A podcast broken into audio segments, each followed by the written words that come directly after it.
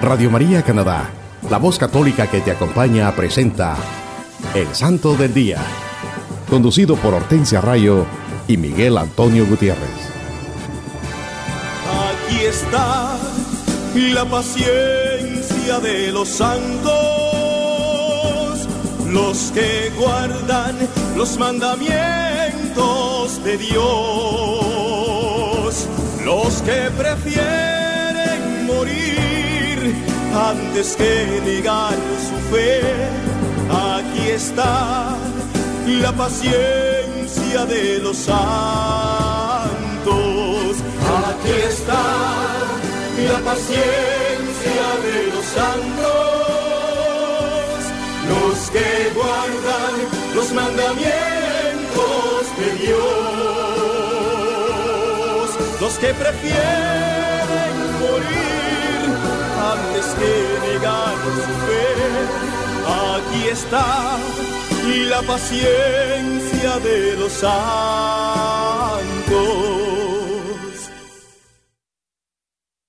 Hola queridos hermanos, es una bendición llevar a ustedes la vida e historia de los santos de nuestra Iglesia Católica en su programa evangelizador El Santo del Día y Siete Minutos con Cristo.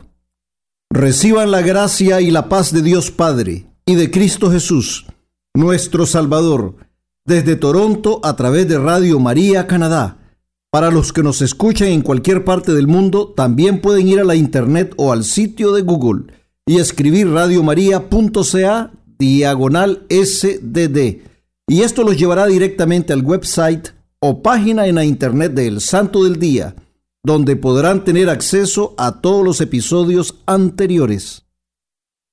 Sí, mis hermanos, es una bendición el poder compartir con ustedes la vida de los santos de nuestra Santa Iglesia Católica.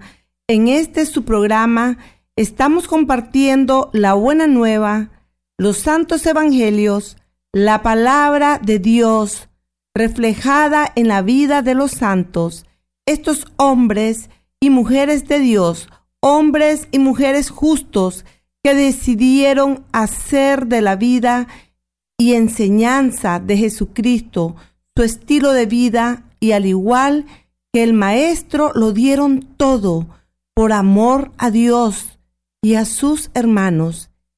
Evangelizaron con su testimonio de vida en el día a día. Hicieron la voluntad de Dios. Son un gran ejemplo de paz, humildad, paciencia, amor.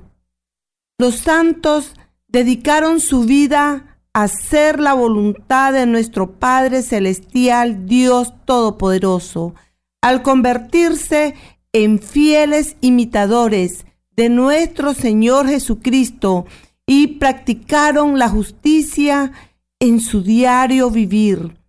Ellos le dieron toda la gloria a Dios, con sus palabras, pensamientos, acciones, al poner en práctica las enseñanzas del Maestro, nuestro Señor Jesucristo.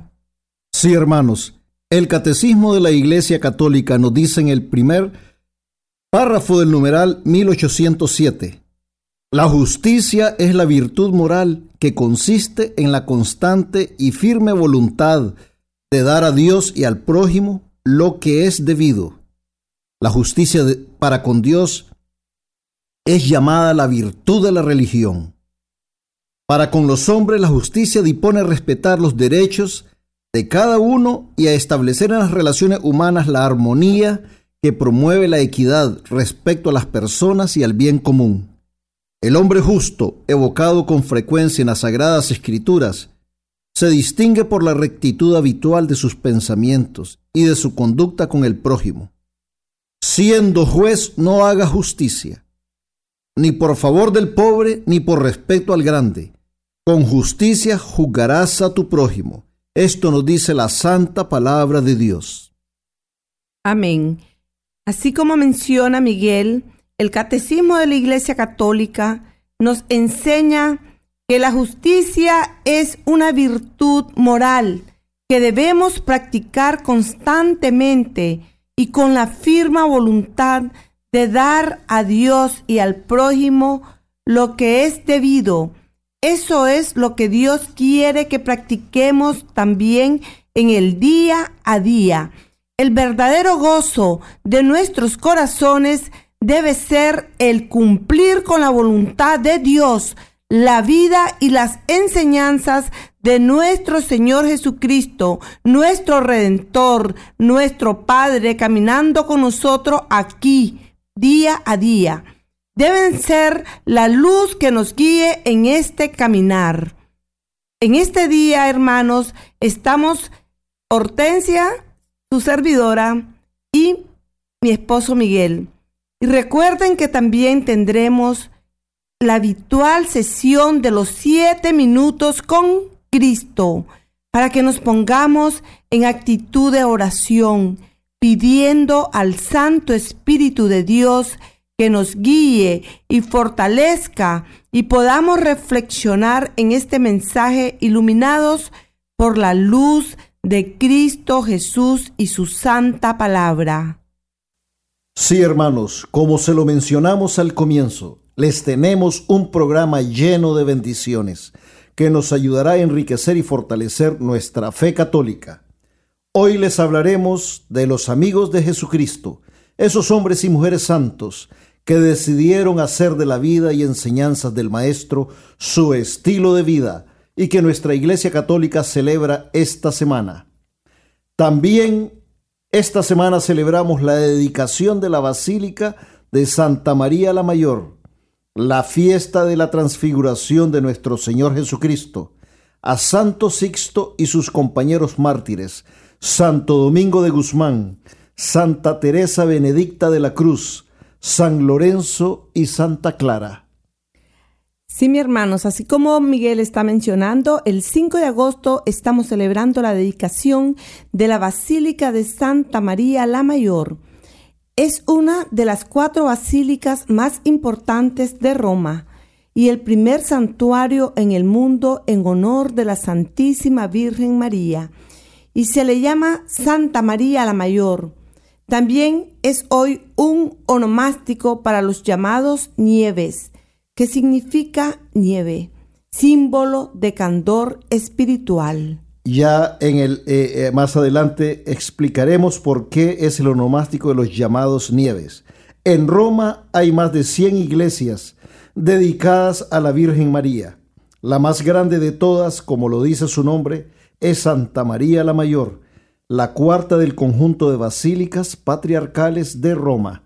Fue llamada inicialmente Liberiana porque el Papa Liberio en el siglo IV transforma en basílica cristiana un antiguo templo pagano.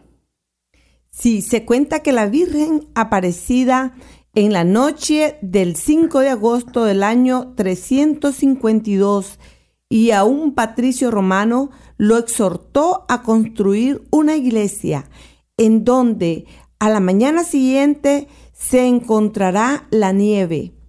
A la mañana siguiente, el 6 de agosto, una prodigiosa nevada sobre el área exacta del edificio habría confirmado el pedido de la Virgen y se empezó la construcción del primer gran santuario mariano. Qué interesante que haya caído nieve un 6 de agosto, cuando es el verano.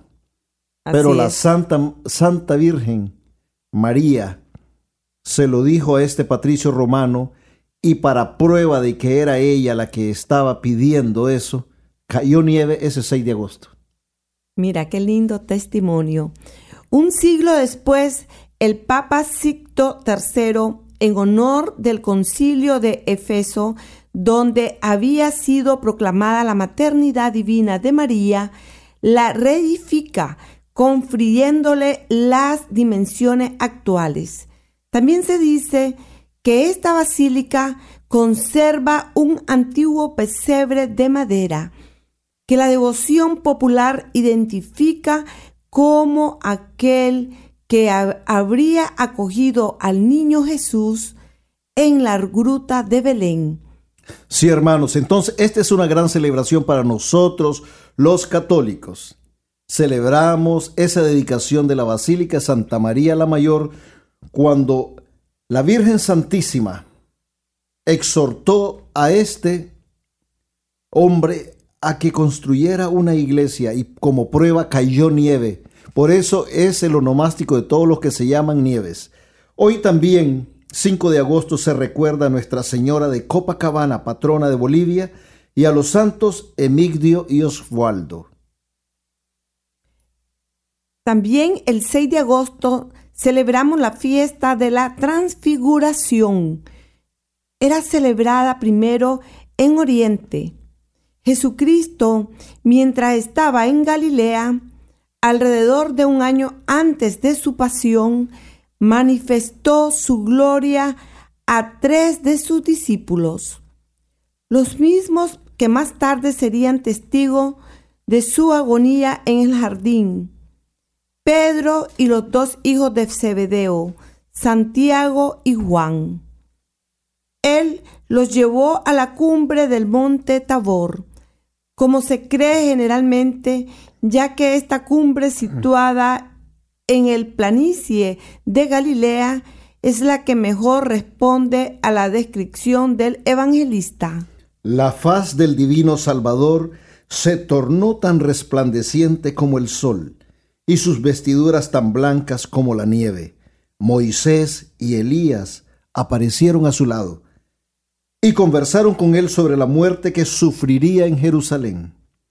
Pedro, lleno de admiración, exclamó, Señor, es bueno estar aquí.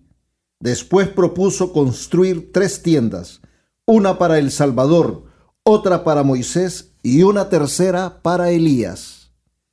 Mientras hablaba, los cubrió una nube resplandeciente y salió de la nube una voz que decía, Este es mi Hijo amado, en quien tengo mi complacencia. Escuchadle. Al oírla, los tres apóstoles se postraron sobre sus rostros, pero Jesús se acercó a ellos y tocándolos les mandó a levantarse. Cuando se hubieron levantado, vieron que la visión se había desvanecido y a nuestro Señor de pie junto a ellos, con su apariencia de costumbre. Era apropiado que aquellos que pronto verían a Jesús sufriendo las humillaciones más terribles a las que sería sometida su sagrada humanidad en Getsemaní, pudieran dar una mirada a esa humanidad glorificada y a su divinidad, para estar fortalecidos contra las tentaciones. Por eso ya sabemos cómo Pedro y los dos hijos de Zebedeo, Santiago y Juan, estuvieron en, muchas de en muchos de los momentos más importantes del ministerio de Jesucristo. Y este fue uno de ellos, la transfiguración de nuestro Señor Jesucristo. Eso es lo que celebramos el 6 de agosto, hermanos. Tomémonos un momento para pensar en esto, en la gloria de Cristo en su apariencia transfigurada, lleno de la gracia del Padre. Bendito sea nuestro Señor Jesucristo. Alabado sea por siempre, Señor. Amén. El 7 de agosto celebramos a Santo Sixto y sus compañeros mártires. Sixto fue elegido a la sede romana en el año 257. Fue un papa amante de la paz. Después de 12 meses fue arrestado por orden de Valeriano que quería la muerte de los líderes cristianos. Fue asesinado en un cementerio, mismo lugar donde lo apresaron. Junto con él fueron martirizados Felísimo, Agapito y otros cuatro diáconos. También se dice que el 7 de agosto celebramos a San Cayetano. Él vino al mundo en el año 1480. Desde niño era muy virtuoso se ordenó sacerdote y fue llevado a Roma y el Papa Julio II le dio un cargo en la iglesia, algo que él no quería aceptar. No le gustaban los honores, era muy humilde. Al morir el Papa, regresó a su ciudad natal, Vicenza.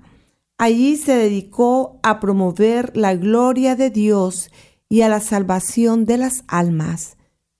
Después regresó a Roma y fundó una sociedad en la que sus miembros se esforzarán por, llevar una vida como la de los apóstoles de Cristo Jesús. Así comenzó la orden de los clérigos regulares, conocidos como los teatinos.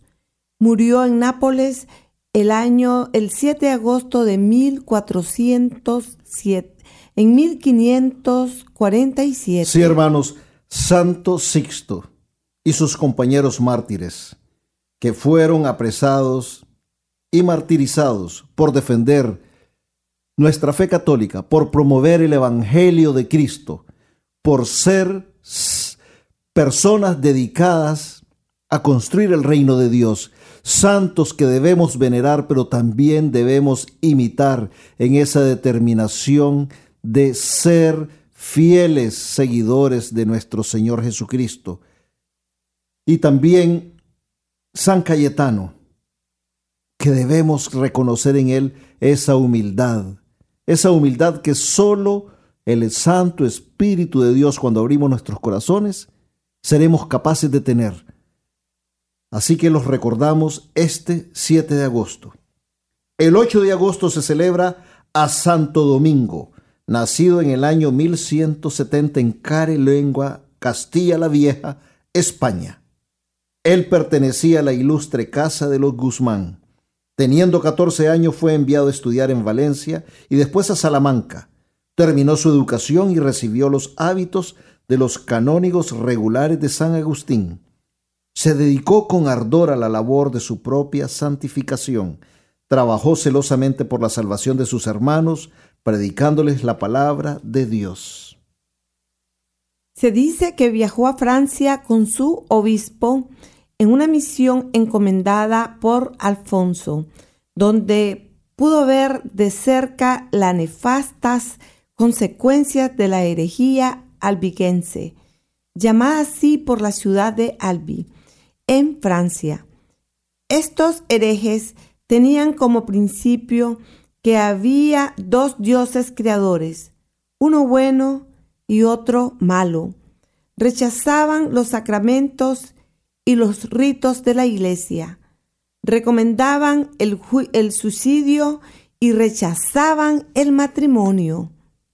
Se dedicaron a predicar contra la iglesia y atacarla también violentamente. Después fue a Roma donde obtuvo permiso del Papa Inocente III para predicar el Evangelio entre los herejes. Esto nos dice que Santo Domingo, Santo Domingo fue un hombre que sí se dedicó a defender la iglesia. El hecho de que le pidiera al Papa permiso para predicar entre los herejes, especialmente en ese tiempo contra esta nefasta herejía albigense que atacaba a la Iglesia Católica violentamente y también muchos de los valores y principios de nuestra Iglesia, ellos también los querían, por decirlo así, denigrar. Pero Santo Domingo de Guzmán, eh, Santo Domingo de Guzmán, porque dice que él pertenecía a la ilustre casa de Guzmán. Aquí nos damos cuenta otra vez, hermanos, cómo los santos vienen de toda clase de orígenes, de, toda, de todas las diferentes edades y de diferentes podríamos decir, tipos de educación. Aquí tenemos un santo, Santo Domingo, un hombre muy rico, un hombre de una familia muy influyente, un hombre muy educado, pero sobre todo lo que tenemos que ver, hermanos, un hombre de Dios. Aquí dice que trabajó celosamente por la salvación de sus hermanos y predicó la palabra del Señor. Otra cosa que vamos a ver en Santo Domingo de Guzmán es... Santo Domingo unió la humildad a la pobreza y puso en guardia a sus discípulos frente al contagio de la soberbia espiritual. Oigan hermanos, qué interesante. Él dio una advertencia y a sus discípulos los aconsejó contra la soberbia espiritual, una de las grandes tentaciones de hoy en día en muchos de nosotros los católicos. La soberbia espiritual daña, la soberbia espiritual nos aleja de Dios, la soberbia espiritual hiere a nuestros hermanos. Por eso hay que tener mucho cuidado en caer en la tentación de despreciar a los demás. Santo Domingo acostumbró su cuerpo al sacrificio desde muy joven. Su riqueza eran los libros, que una vez no dudó en venderlos para ayudar a los pobres.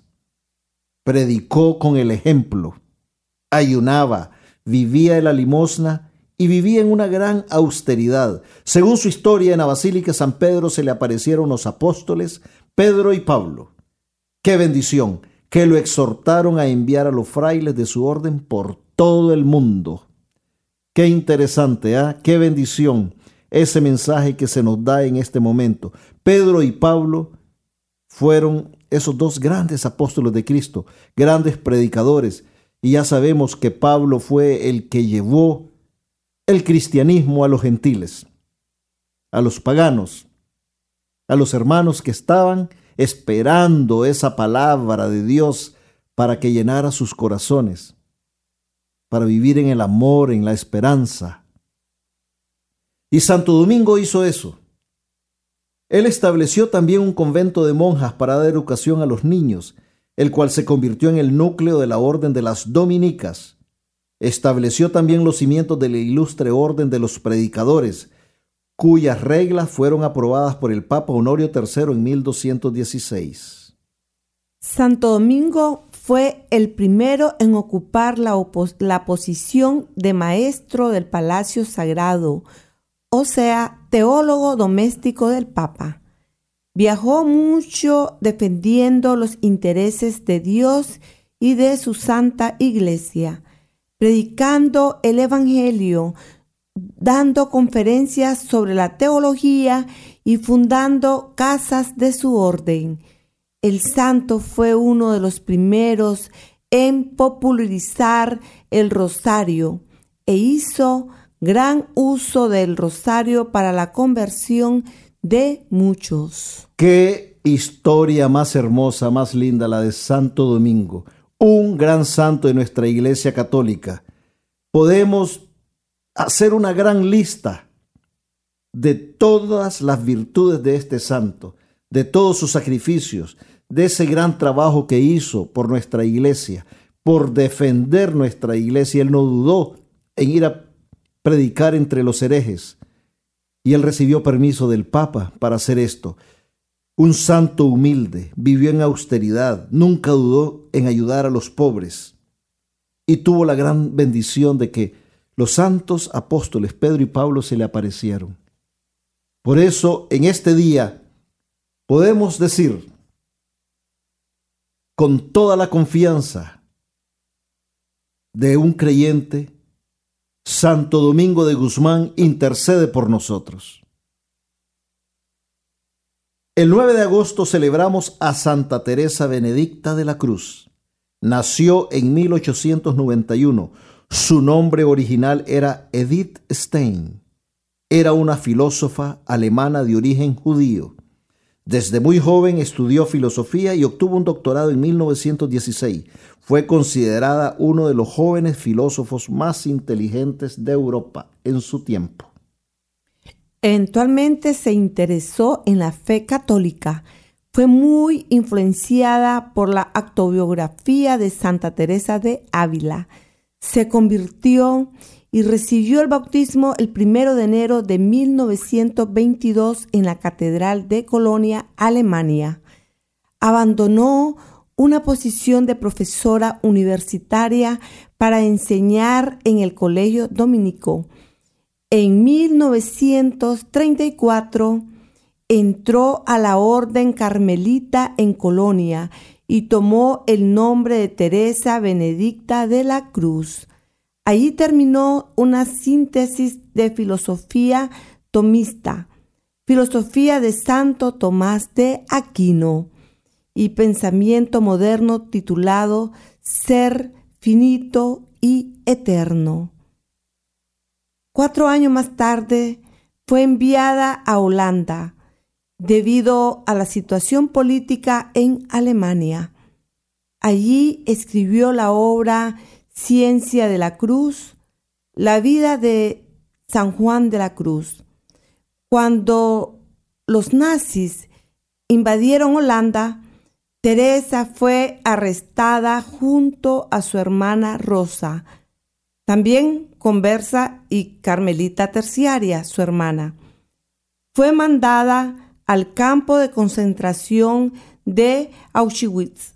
Murió en las cámaras de gas eh, de ese campo de 9 a 10 de agosto de 1942.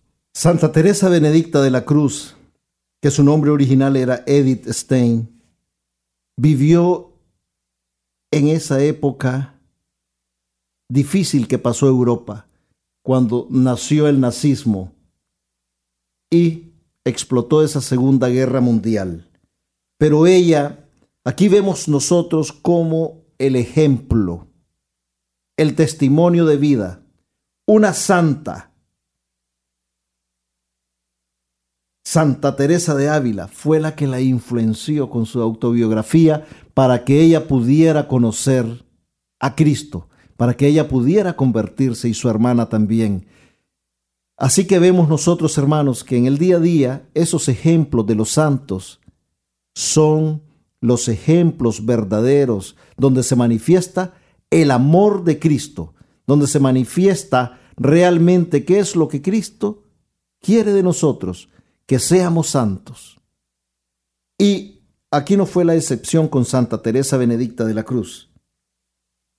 Edith, como era su nombre original, fue primero judía, luego atea, luego monja católica, y se convirtió en símbolo y en modelo ejemplar de hermandad en el dolor, pues asumió en su interior todas las problemáticas de nuestro tiempo. Se dice que es la primera mujer de origen judío elevada a los altares, además de las mujeres del Evangelio, por supuesto.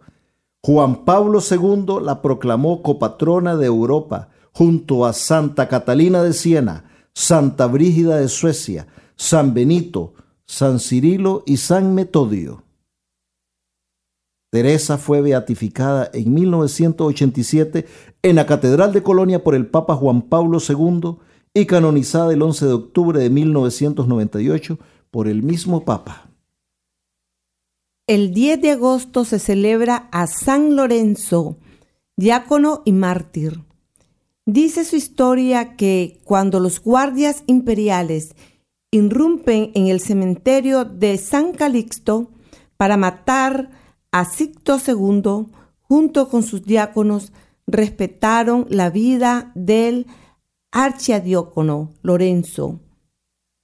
Le ordenan entregar los tesoros de la iglesia. Él les dice unos días para hacer supuestamente el inventario.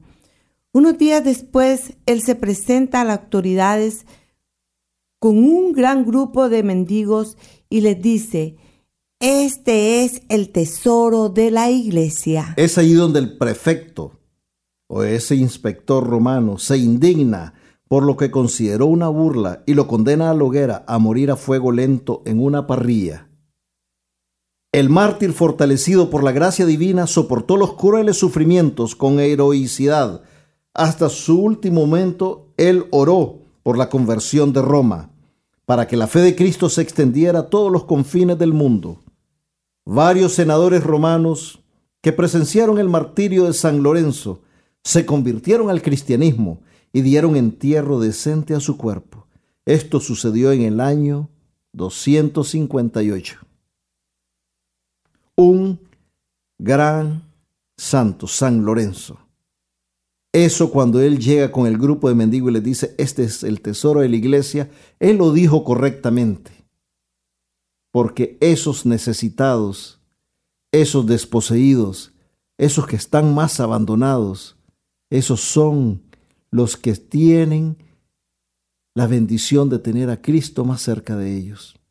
Porque dice Cristo Jesús que Él tenía preferencia por todos aquellos, por los más pequeños, pero los más pequeños de espíritu, los pobres de espíritu, por aquellos que no tenían nada más Ahí está Cristo. Ahí está Cristo.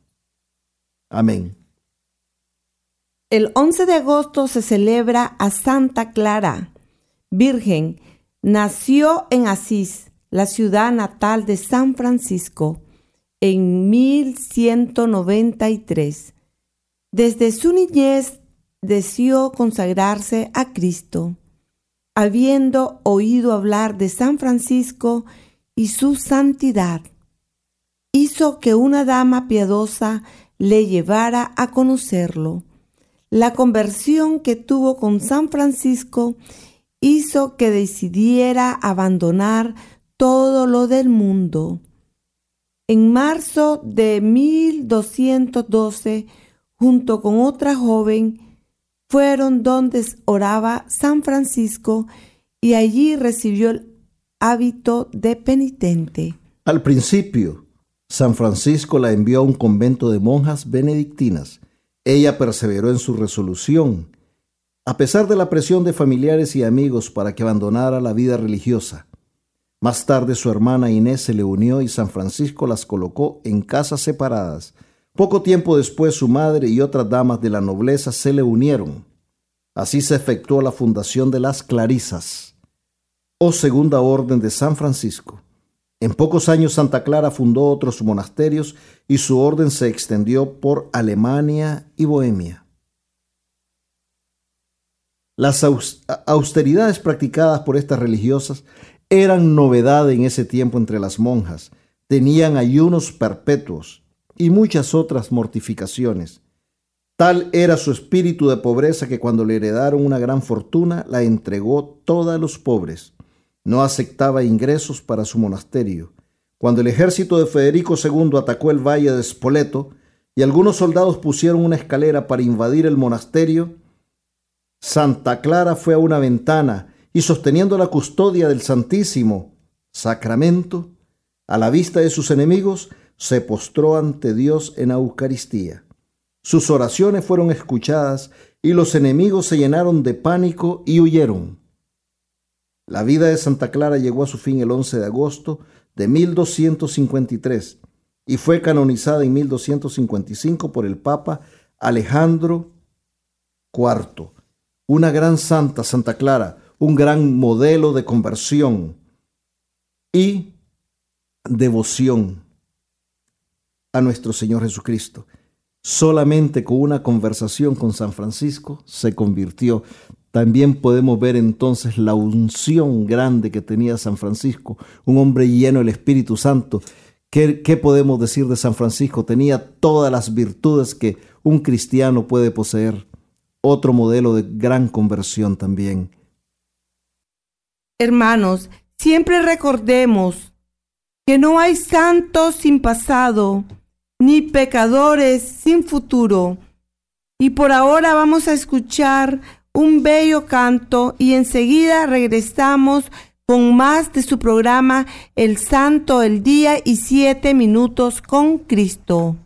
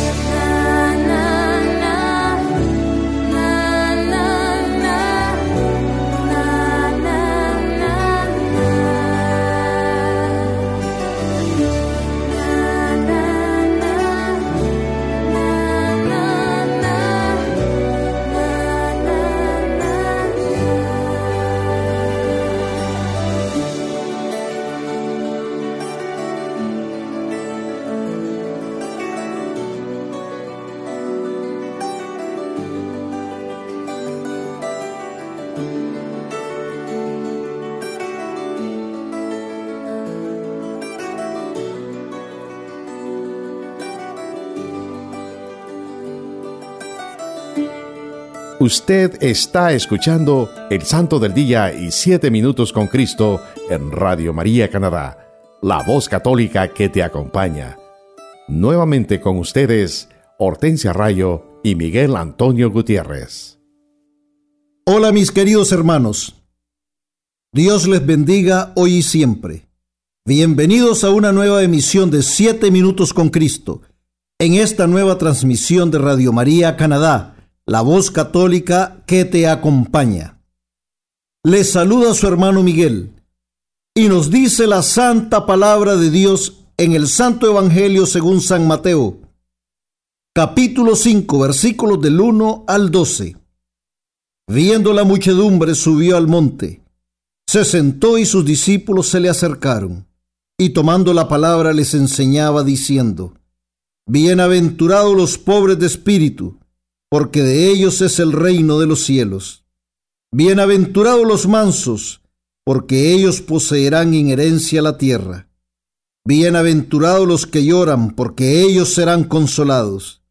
Bienaventurados los que tienen hambre y sed de la justicia, porque ellos serán saciados. Bienaventurados los misericordiosos, porque ellos alcanzarán misericordia. Bienaventurados los limpios de corazón, porque ellos verán a Dios. Bienaventurados los que trabajan por la paz, porque er-, ellos serán llamados hijos de Dios. Bienaventurados los perseguidos por causa de la justicia, porque de ellos es el reino de los cielos. Bienaventurados seréis cuando os injurien y os persigan y digan con mentira toda clase de mal contra vosotros por mi causa. Alegraos y regocijaos porque vuestra recompensa será grande en los cielos, pues de la misma manera persiguieron a los profetas anteriores a vosotros. Palabra de Dios. Te alabamos, Señor.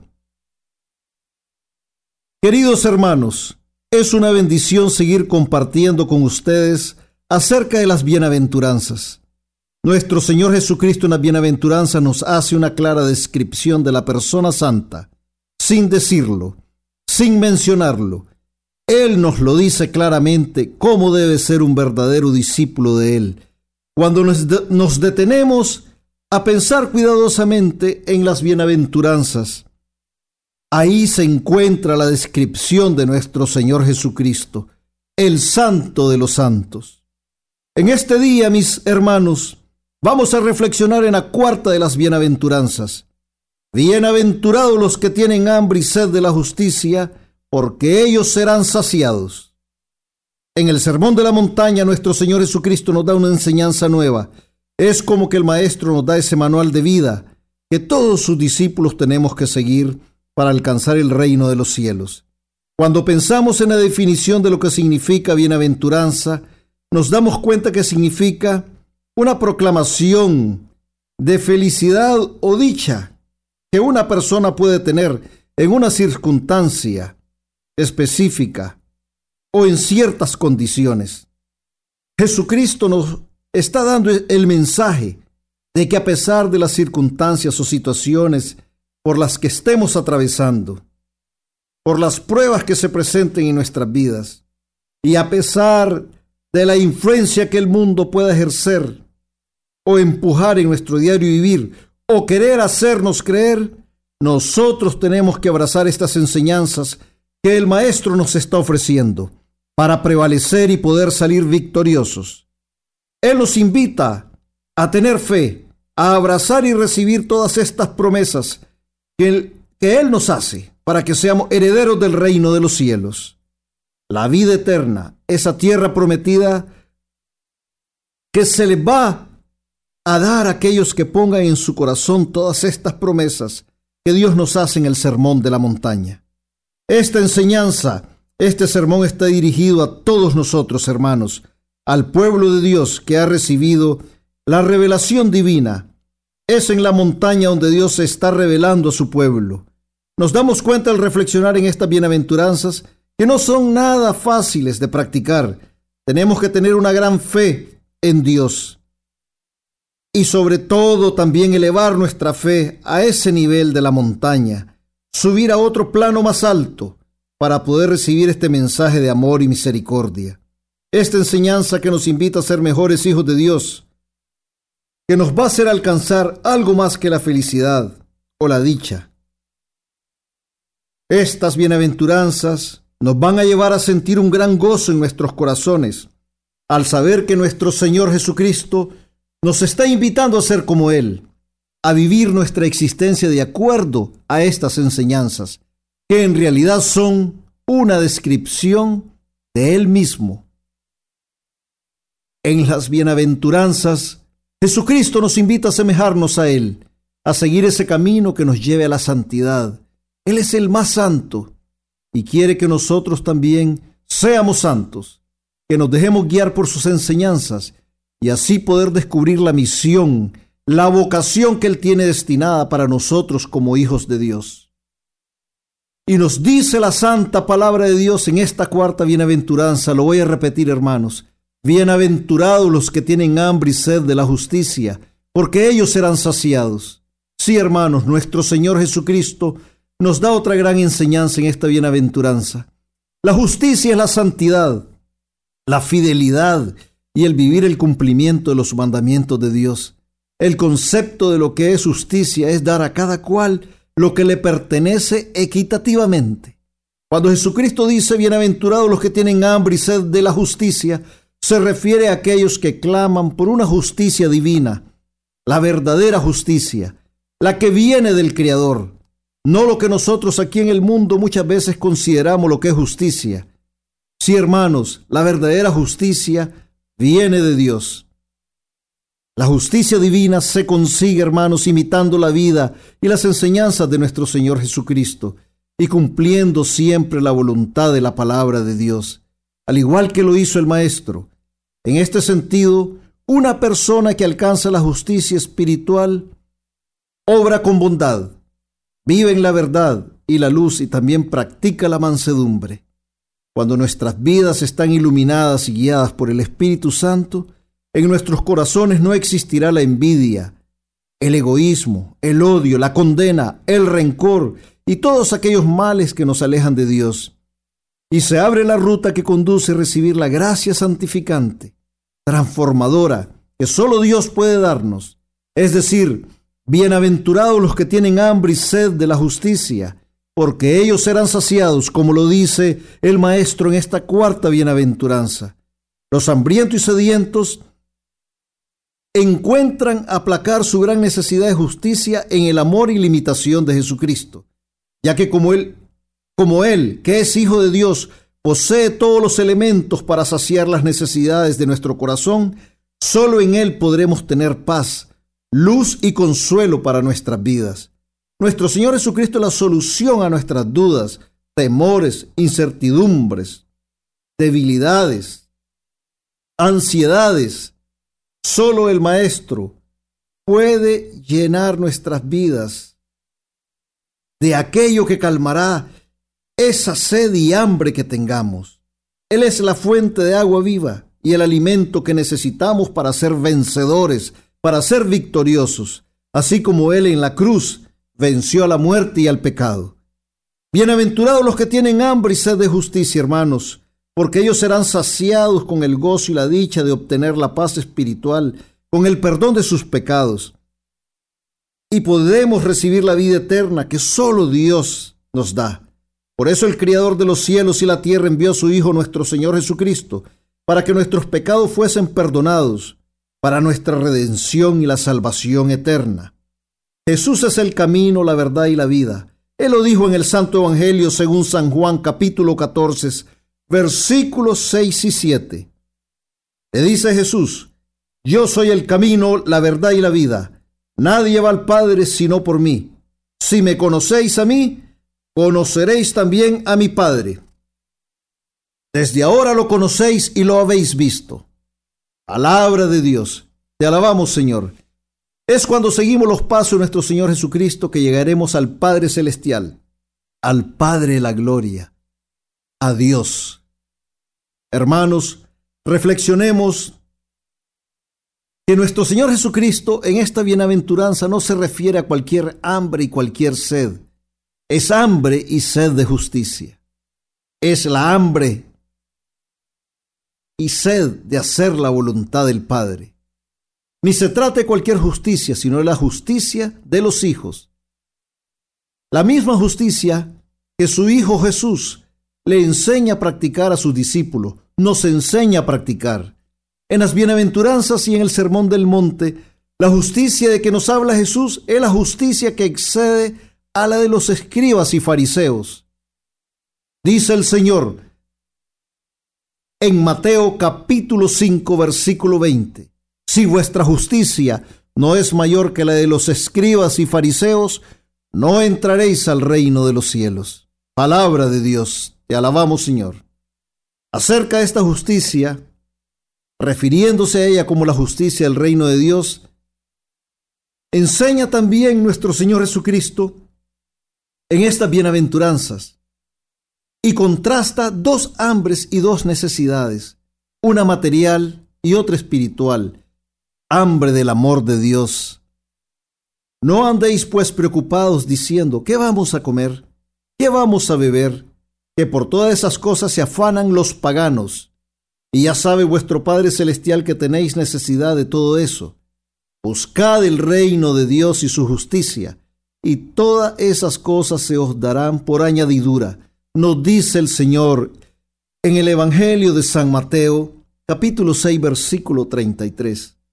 Sí, hermanos, recordemos que solo nuestro Señor Jesucristo puede calmar la sed de amor, de justicia él es el agua viva que quita nuestra sed para siempre.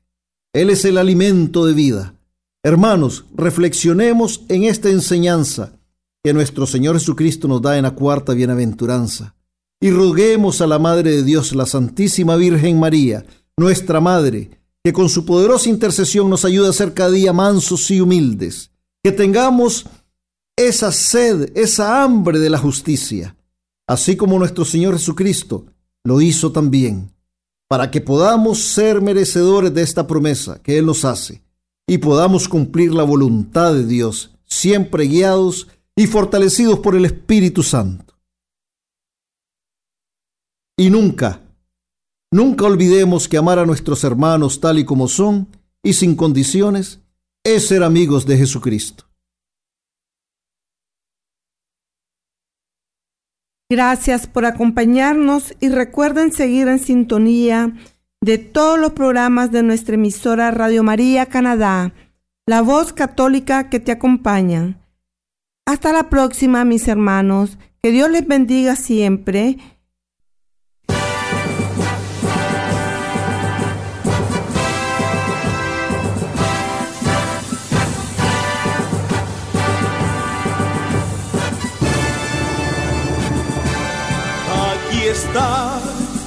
la paciencia de los santos, los que guardan los mandamientos de Dios, los que prefieren morir antes que negar su fe. Aquí está la paciencia de los santos. Usted escuchó El Santo del Día y Siete Minutos con Cristo, conducido por Hortensia Rayo y Miguel Antonio Gutiérrez, en Radio María Canadá, la voz católica que te acompaña. Los que prefieren morir antes que negar su fe, aquí está la paciencia de los santos